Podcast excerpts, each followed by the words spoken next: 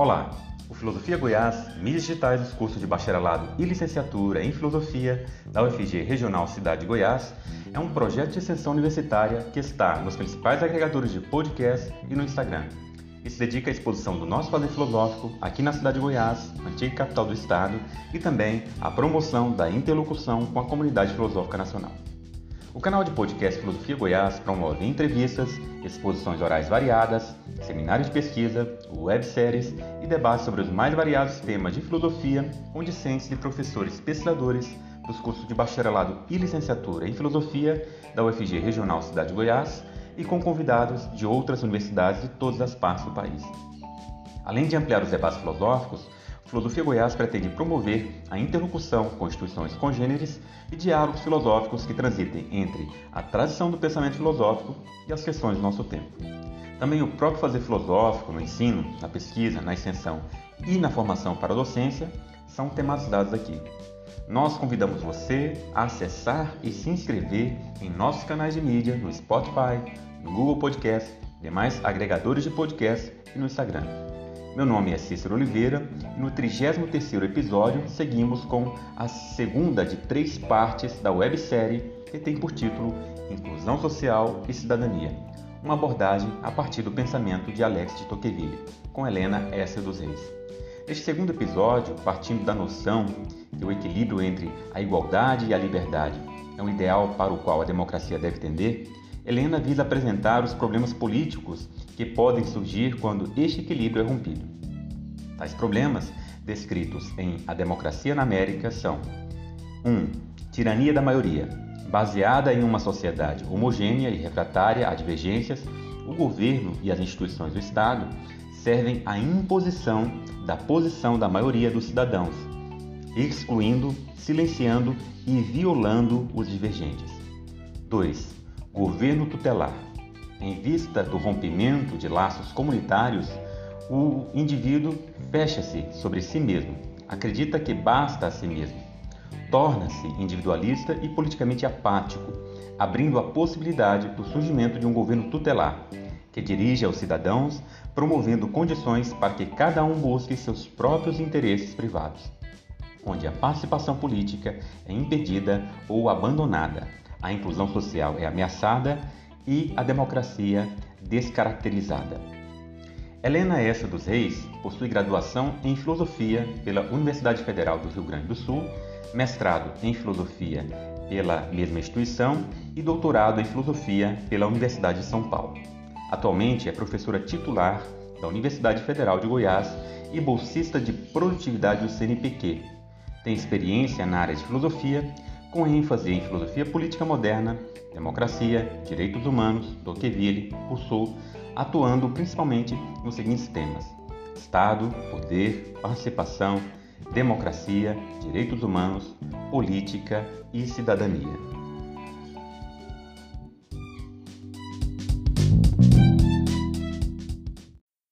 Olá! Nesse programa vamos dar continuidade à exposição sobre inclusão social e cidadania, uma abordagem a partir do pensamento de Alexis de Tocqueville. Neste programa, eu vou apresentar problemas políticos que surgem no âmbito das democracias. Para isso, eu começo retomando algumas ideias apresentadas no primeiro programa, para que a gente possa partir da concepção tocquevilliana de democracia e então entender os problemas. Então, segundo Tocqueville, democracia supõe igualdade e liberdade como forma social e política.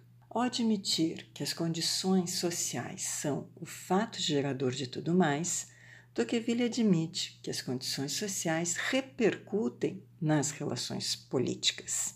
Assim, democracia, segundo sua concepção, supõe que as pessoas vivam em uma situação de relativa igualdade econômica, jurídica, cultural e que estas transparecem no exercício da liberdade política, seja pela participação direta e indireta nos espaços de decisão e de ação comuns, seja pela liberdade de manifestação da própria singularidade e de pensamento. Democracia para Tocqueville implica um equilíbrio entre as condições sociais e políticas, ou seja, um equilíbrio entre a igualdade e a liberdade.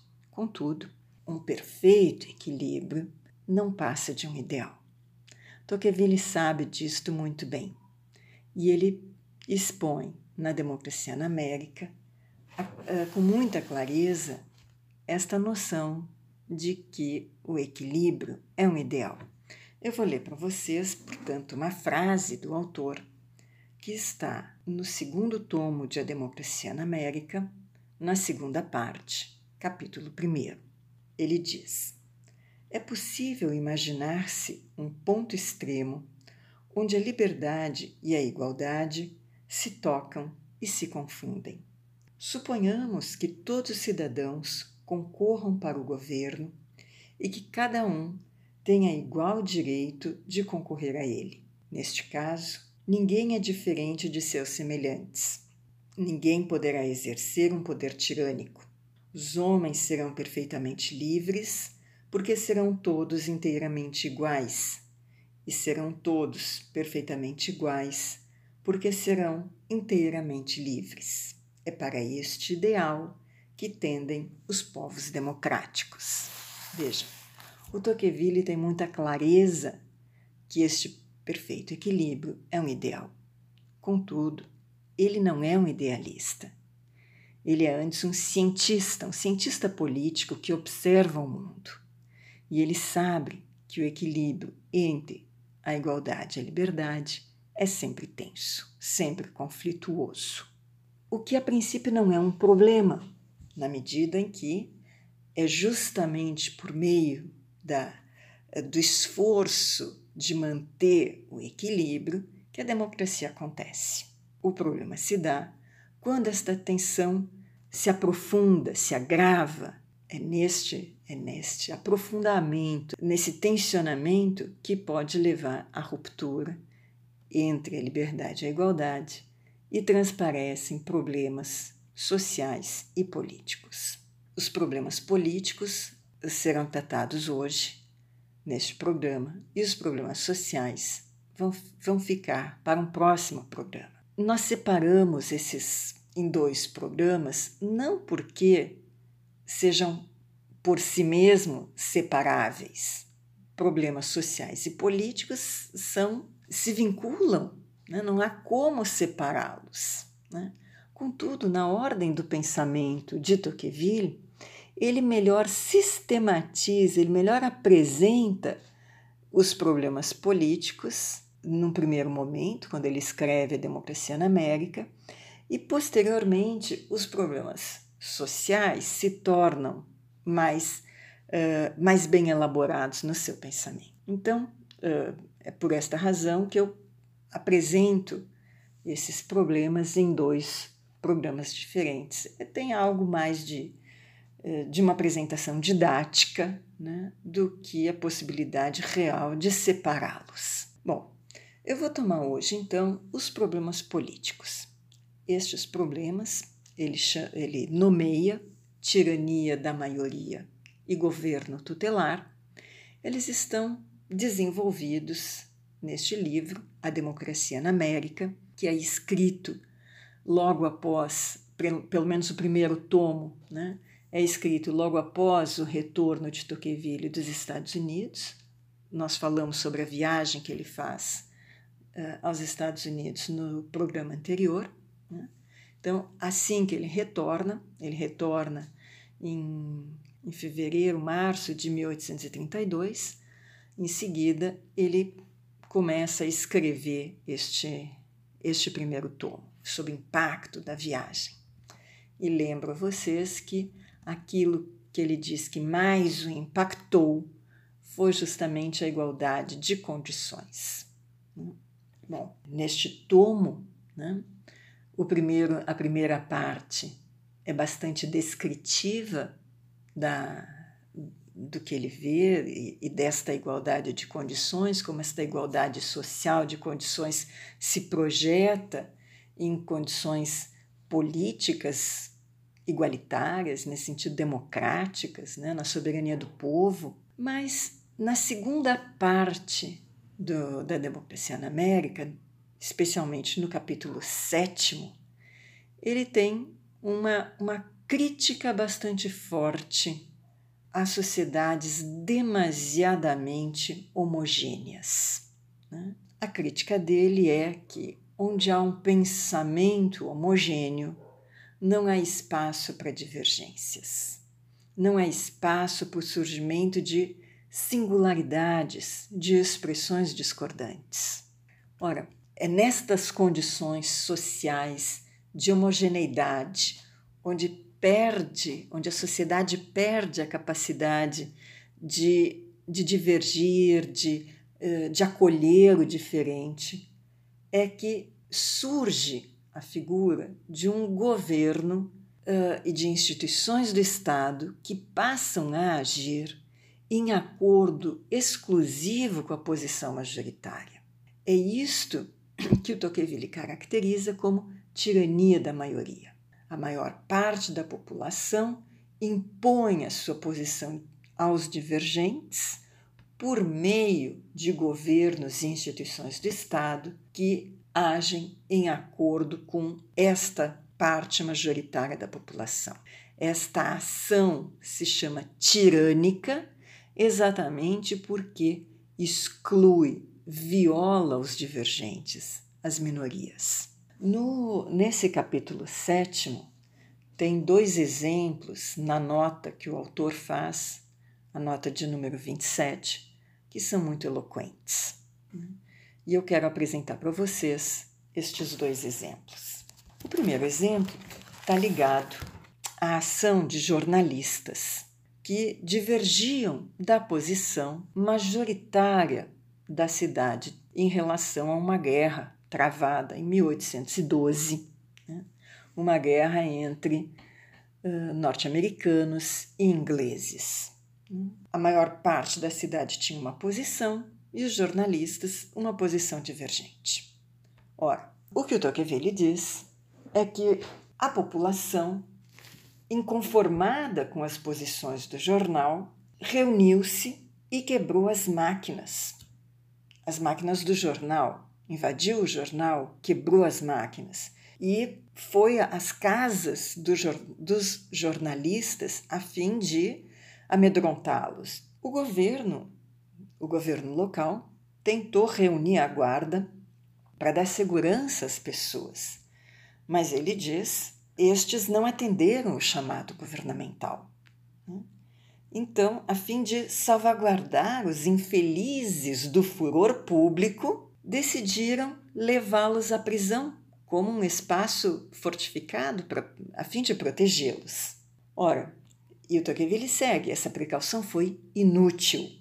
Durante a noite, o povo tornou a reunir-se. Os magistrados não conseguiram reunir a guarda. A prisão foi forçada, um dos jornalistas foi morto no local e os outros ficaram como mortos.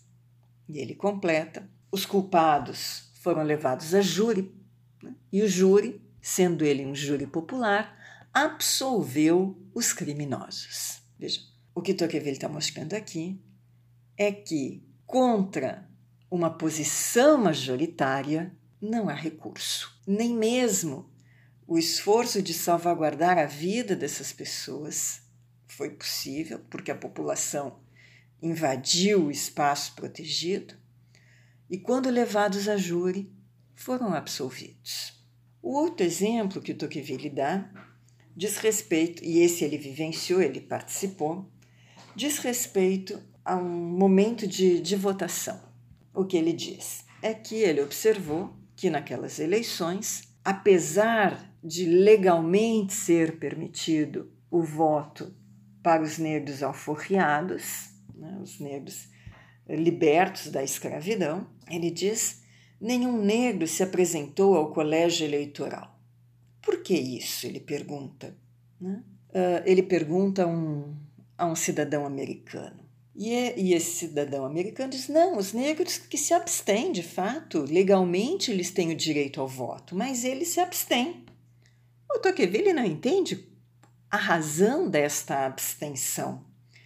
Então, o, o americano explica que eles se abstêm porque temem ser maltratados casos, caso apareçam na Assembleia Eleitoral, na, no, no espaço pra, de eleição. E ele completa dizendo que ocorre muitas vezes faltar força à lei quando a maioria não a apoia. Vejam, o Tocqueville fica extremamente irritado com esta, com esta condição, né? E, e o Tocqueville então diz, eu, eu cito, ora, a maioria que tem o direito, que tem o privilégio de fazer a lei, quer ter ainda de desobedecer a lei? Né? Dizer, veja, como que a maioria que faz as leis pode ainda querer desobedecê-la? Veja, nestas duas situações, o que acontece é que a maioria da população se impõe com, de alguma maneira, com apoio, com a conivência do governo e da instituição do Estado, a revelia de qualquer possibilidade de resistência dos divergentes. Bom, o Tocqueville considera que esta situação é completamente antidemocrática. E ele diz, eu cito mais uma vez, que não existe na Terra autoridade tão respeitável em si mesma ou revestida de tão sagrado direito que ele desejaria deixar agir sem controle e dominar sem obstáculos. Portanto, ainda que Tocqueville reconheça a legitimidade da soberania do povo, ele não admite que a maioria do povo tem o direito de impor-se sobre as minorias, excluindo e silenciando os divergentes. Esta forma de tirania é, para ele, bastante perversa. Não é democrática. Tirania da maioria não é sinônimo de democracia. A outra forma, que é um problema político que surge nas democracias, é o que ele vai chamar de governo tutelar, que ele descreve com mais detalhes, ainda na Democracia na América, mas no segundo tomo, na quarta parte, capítulo 6, sobretudo. Esse segundo tomo é escrito entre 1835 e 1840. Veja, neste período ele já está de volta na França há bastante tempo. Ele voltou da sua viagem nos Estados Unidos, uma viagem de nove meses. Ele voltou em fevereiro, março de 1832. Né? Então ele já está de volta à França há bastante tempo, vivenciando os problemas da França. E ainda está sob impacto de duas viagens que ele fez à Inglaterra e à Irlanda, em 1833 e 1835. Nós vamos voltar a falar dessas viagens no terceiro programa, quando nós vamos tratar dos problemas sociais. Nesse momento, o que ele tem então de maneira mais forte e premente é a situação da França. E a diferença do que ele observou nos Estados Unidos, onde a vida comunitária era bastante forte, a igualdade de condições era bastante presente, na França pós-revolucionárias, as pessoas estavam como que soltas umas em relação às outras e restava entre elas uma série de desigualdades e de, eh, sobretudo, desigualdade econômica e ainda um ressentimento muito grande pelas desigualdades de posições, né, de senhores e servos.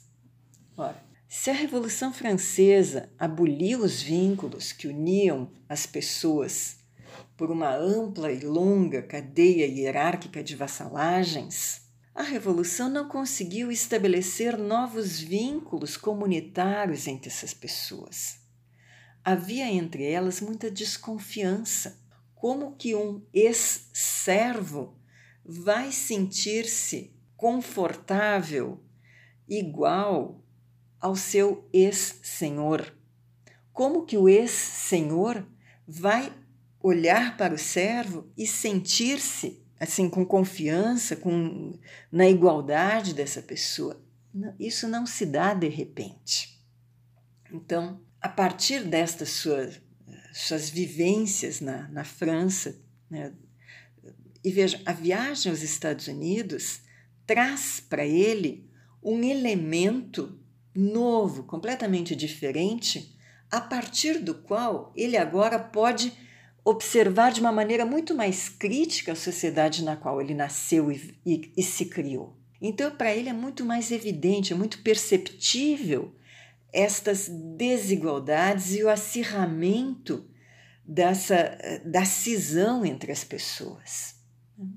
Então, a partir destas, eh, destas observações, que no, no segundo tomo da Democracia na América, ele começa a perceber e ele começa a elaborar a ideia do governo tutelar. A base desse governo é uma sociedade na qual as pessoas não têm vínculos profundos entre si.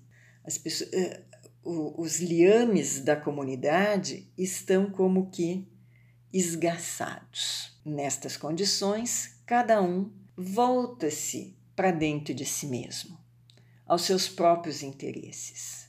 Nada une estas pessoas. Surge nesse momento aquilo que o Tocqueville chama de vício público, o individualismo. O Tocqueville faz diferença entre egoísmo e individualismo. O egoísmo é um vício privado que acontece a qualquer momento, que assim, uma pessoa pode ser egoísta, ela é egoísta em relação a outra com as suas coisas privadas. Ora, o individualismo, ele diz, é um vício público. É a ideia de que cada, de que cada pessoa basta a si mesma, de que ela não deve nada a ninguém, de tudo que ela é, de tudo que ela tem, ela deve tão somente a si mesmo quando muito, a sua família. Veja, essas pessoas que, que só têm em consideração a si mesmos, ao seu pequeno grupo, não conseguem encontrar motivos para agir em conjunto, não conseguem encontrar motivos para a vida comunidade, a vida comunitária, para eh, construírem condições do bem comum, para construírem condições por um trabalho coletivo. Há, neste momento, aquilo que o Tocqueville caracteriza como apatia política. O político não, me, não, interessa, não interessa a estas pessoas. O que é comum não interessa a essas pessoas. Cada um interessa-se tão só por si mesmo. Cada um acredita que se basta. Perde-se o vínculo entre elas. Esta sociedade formada por indivíduos isolados uns dos outros, sem consciência de comunidade, abre o espaço para o surgimento de um governo tutelar. O que é importante a gente perceber aqui? É que esse, esse fechamento de cada um dentro de si mesmo faz com que as pessoas voluntariamente abram mão de seus direitos e deveres políticos, na medida em que lhes interessa tão somente se ocuparem dos seus interesses individuais. Uh, é este ensimesmamento, esse individualismo das pessoas que permite o surgimento de um governo que vai agir por elas perda do vínculo de comunidade faz com que cada um queira um governo que, que haja como um gerente comum, ou seja, cuja tarefa uh, diz respeito à mera garantia das condições pra, para que as pessoas possam satisfazer os seus interesses privados. Não há um projeto coletivo não há uma política de Estado em vista da comunidade. Ora, como eu dizia, isto para Tocqueville é muito forte, é muito evidente no, no Estado francês. No ano de 1856, o Tocqueville lançou um segundo livro que se chama Antigo Regime e a Revolução, no qual ele investiga as causas da Revolução Francesa. Esse livro tem uma profunda base, uma profunda pesquisa documental feita por ele nos arquivos do Estado. Ele mostra, fundamentalmente no segundo tomo do Antigo Regime Revolução, o quanto o, o processo de centralização do poder nas mãos do governante, o esvaziamento do sentido de comunidade e da participação política é algo que começa na França já no século XVI, por meio de, de impostos distribuídos desigualmente, da restrição cada vez maior de direitos, de privilégios cada vez mais injustificados, que levam, pouco a pouco, não apenas à separação, mas à oposição entre grupos de pessoas. Esta situação não foi superada pela Revolução Francesa. Pelo contrário, os ódios antigos se acirram, dividindo ainda mais as pessoas. Ah, e é nesse sentido que os governos pós-revolucionários encontram uma população já dividida, cheia de desconfianças recíprocas voltadas para os seus interesses e aprofundam ainda mais a centralização, ou seja, o poder centralizado no próprio governante. Nesse ambiente social e político, os governos se apresentam como soluções para todos os problemas. Recebem a adesão dos indivíduos, que cada um pensa que por si mesmo é muito fraco, que não, não consegue fazer nada, mas o governante, ele sim pode ser um provedor, um gestor, um tutor para dirigir ao grupo. Então, esta é a ideia de um governo tutelar, um governo que surge em vista do individualismo e da apatia política. Surge, ele se apresenta como aquele capaz de resolver os problemas de cada um. Ele não propõe, ele não faz propostas para a comunidade, porque uma comunidade já não existe. Mas ele se apresenta como um bom gestor que vai uh, conseguir dar a cada um aquilo que, uh, que, que é do seu interesse privado. Né? Em ambas as situações, seja de tirania da maioria, seja de governo tutelar, a cidadania, né? a liberdade de tomar parte nas decisões e nas ações da comunidade fica comprometida. No primeiro caso, na tirania da maioria, o exercício da cidadania é violado pela força material e moral da cidadania, da maioria, perdão. Uh, eu vou ler para vocês uma frase que está aí no capítulo 7 da segunda parte do primeiro tomo, quando ele trata do, da tirania da maioria, uh, que vem nesse sentido, né, de mostrar o quanto a cidadania, a cidadania é violada pela, por esta imposição majoritária. Ele diz: nos estados democráticos, organizados como as repúblicas americanas, onde a maioria possui um império tão absoluto, tão irresistível, é preciso renunciar aos direitos de cidadão se desejar afastar-se do caminho traçado pela maioria. Fim da citação. Mas vejam, se você deseja se afastar do caminho traçado pela maioria, então é preciso renunciar ao direito de manifestar-se enquanto cidadão, de participar das tomadas de decisões. Por quê? Porque não há espaço.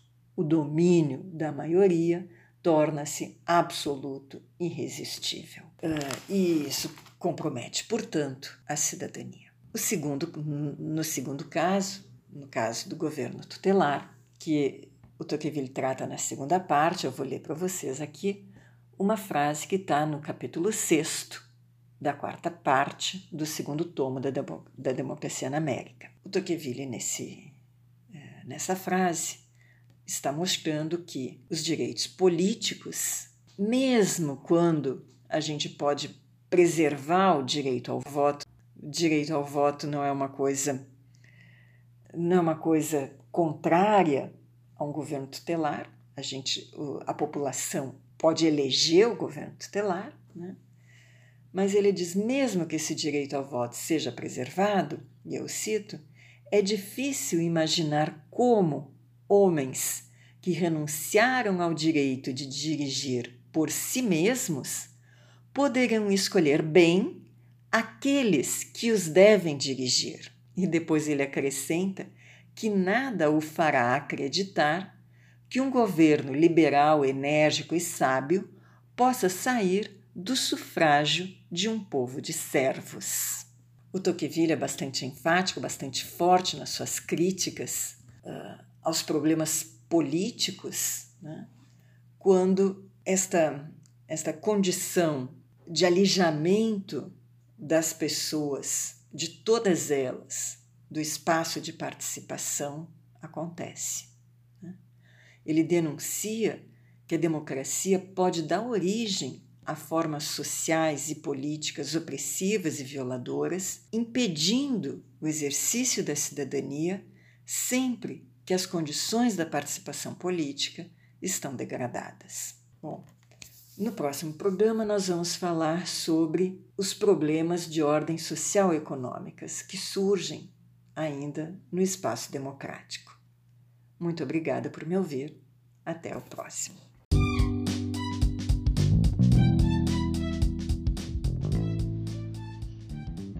Este foi o segundo episódio da websérie Inclusão Social e Cidadania, uma abordagem a partir do pensamento de Alex de Tocqueville, com a professora doutora Helena S. dos Reis, da Faculdade de Filosofia da UFG Regional Goiânia. A edição é do professor Felipe Assunção. Nós somos o Filosofia Goiás, uma atividade de extensão universitária ligada aos cursos de bacharelado e licenciatura em Filosofia da UFG da cidade de Goiás, antiga capital do estado. Além do Anchor, Spotify e Google Podcast, você pode nos acompanhar no Instagram e entrar em contato conosco pelo e-mail filosofiargoiás.gmail.com Assinando Filosofia Goiás nos aplicativos de podcast, você fica sabendo de cada novo episódio. Fique com a gente e até a próxima!